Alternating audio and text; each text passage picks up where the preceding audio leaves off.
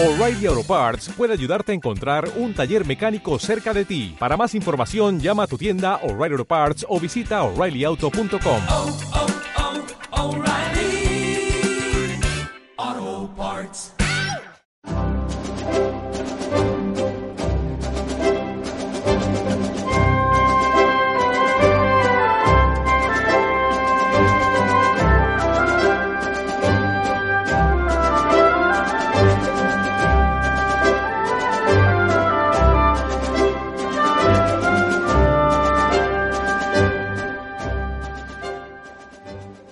Aparece en todos los medios de comunicación una noticia sobre la Fiscalía, concretamente que pone la diana de nuevo a la Fiscalía General del Estado, a las más altas instancias del Ministerio Fiscal, que merece la pena comentar, retomando además el último programa en el que precisamente hablábamos de la dependencia de la Fiscalía del Gobierno y la necesaria desaparición de la figura del Fiscal General del Estado.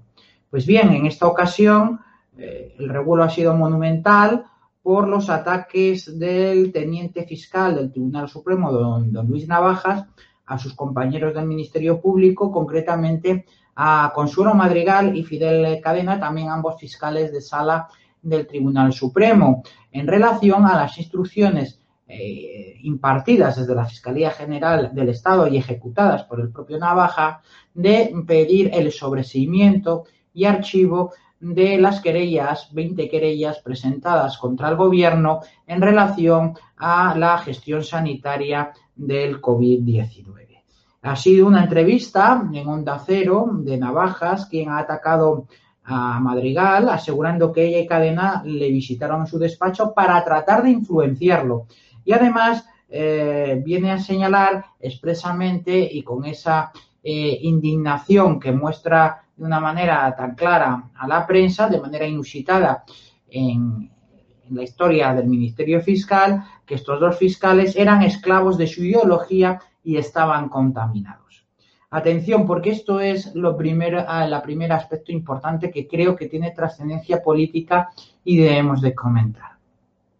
No se trata tanto de que los fiscales tengan ideología, pues es natural que la tengan las ideologías, sino que se, porque son personas al fin y al cabo. Lo que tienen que ser es independiente en el ejercicio de su función.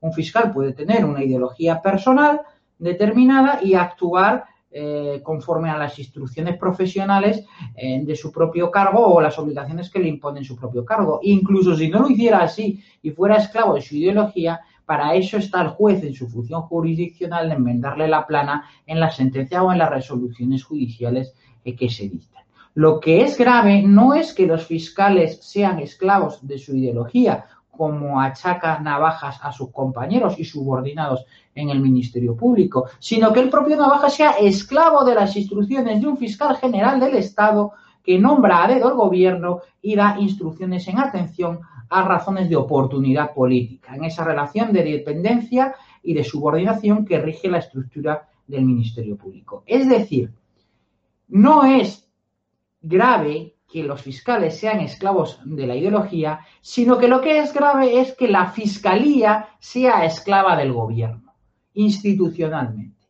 Porque como ocurre con la, con la independencia judicial, naturalmente a los jueces se les presupone eso que recoge el artículo 117 de la Constitución, es decir, que sean libres, independientes a la hora de dictar resoluciones. Faltaría más, eso no necesita que lo recoja una Constitución, si no lo contrario sería elevar a categoría constitucional la prevaricación. No, no.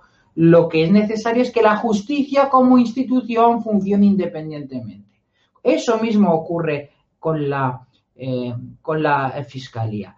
Que sean esclavos de su ideología los fiscales, grave, pero mientras sea una esclavitud individual, lo que es grave es que el fiscal, el teniente fiscal del Tribunal Supremo sea esclavo de las órdenes de una Fiscalía General del Estado elegida directamente eh, por el gobierno.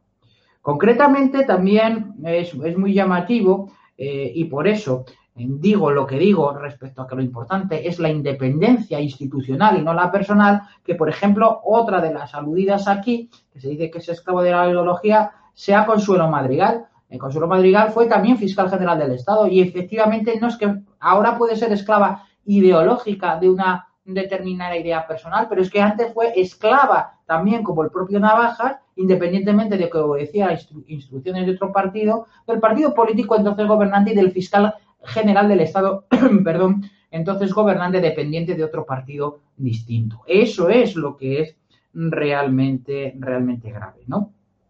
Eh, es muy llamativo que precisamente Navajas haga esta, estas, estas graves acusaciones fuera de tono en lo que es lo normal, en el taparse unos a otros dentro de la dependencia jerárquica del Ministerio Público, eh, que lo haga cuando le quedan 80 días para jubilarse.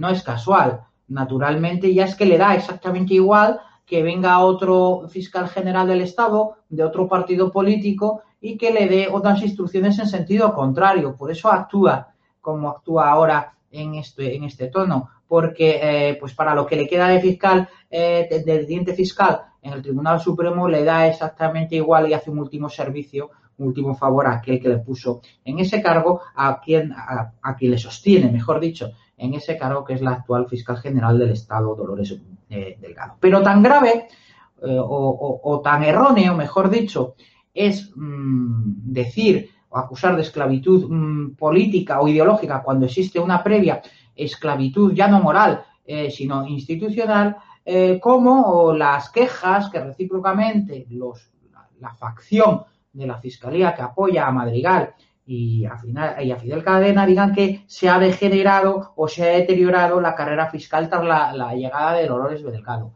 No se ha deteriorado, sigue igual de deteriorada que estaba antes. Lo único que hay ahora es una audacia mucho mayor para decir las cosas como son. En ese sentido, sí que es de agradecer a Pedro Sánchez que diga claramente de quién depende la Fiscalía General del Estado, públicamente y en una entrevista con periodistas.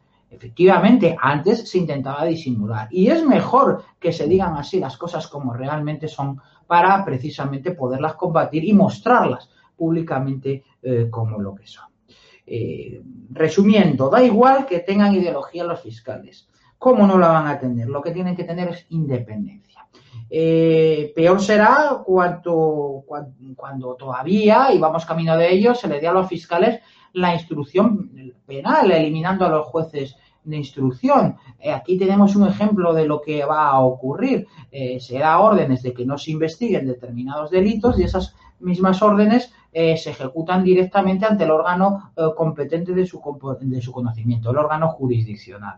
¿Qué va a pasar cuando los fiscales tengan la instrucción y no sean los jueces de instrucción? Aquellos que tienen un atisbo de propia independencia eh, precisamente por ser los más bajos en el escalafón, pues que ese principio de subordinación y obediencia se va a llegar hasta las últimas consecuencias y va a ser imposible investigar los crímenes cometidos y los delitos cometidos por la clase política. Para terminar, la solución, eh, ya la hemos dicho antes, pero es necesario repetirla y repetirla. La eliminación del puesto de fiscal general del Estado y eh, la integración real, eh, no solo nominal, de las carreras fiscal y la carrera judicial refundidas en una sola, quedando la fiscalía como puesto de destino. Y es que después de esta noticia, yo he llegado a escuchar en la radio, eh, en, la prensa hegemónica, en la radio hegemónica, soluciones alternativas realmente sorprendentes, como que en vez de designar el presidente del gobierno, el fiscal general del Estado, que sea el Parlamento eh, quien lo nombre. Pero ¿qué más da? Si van a ser los partidos políticos eh, quien lo van a, a, nombrar, ¿qué más da que sea el presidente del gobierno directamente a través del Ejecutivo que en residencia de Banco Azul en el propio legislativo?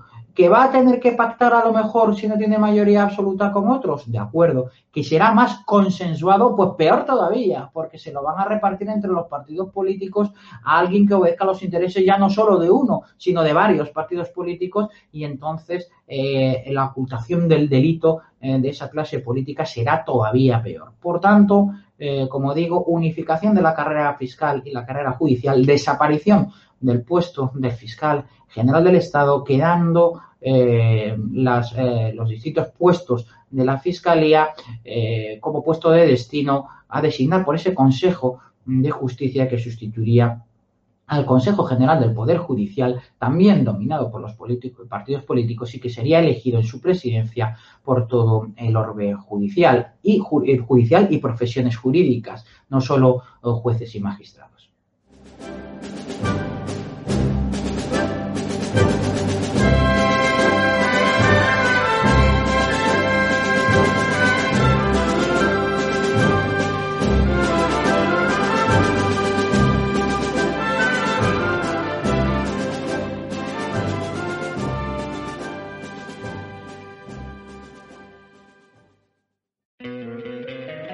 Encantaría tener 100 dólares extra en tu bolsillo? Haz que un experto bilingüe de TurboTax declare tus impuestos para el 31 de marzo y obtén 100 dólares de vuelta al instante. Porque no importa cuáles hayan sido tus logros del año pasado, TurboTax hace que cuenten. Obtén 100 dólares de vuelta y tus impuestos con 100% de precisión. Solo con Intuit TurboTax. Debes declarar para el 31 de marzo. Crédito solo aplicable al costo de la presentación federal con TurboTax Full Service. Oferta sujeta a cambios o cancelación en cualquier momento.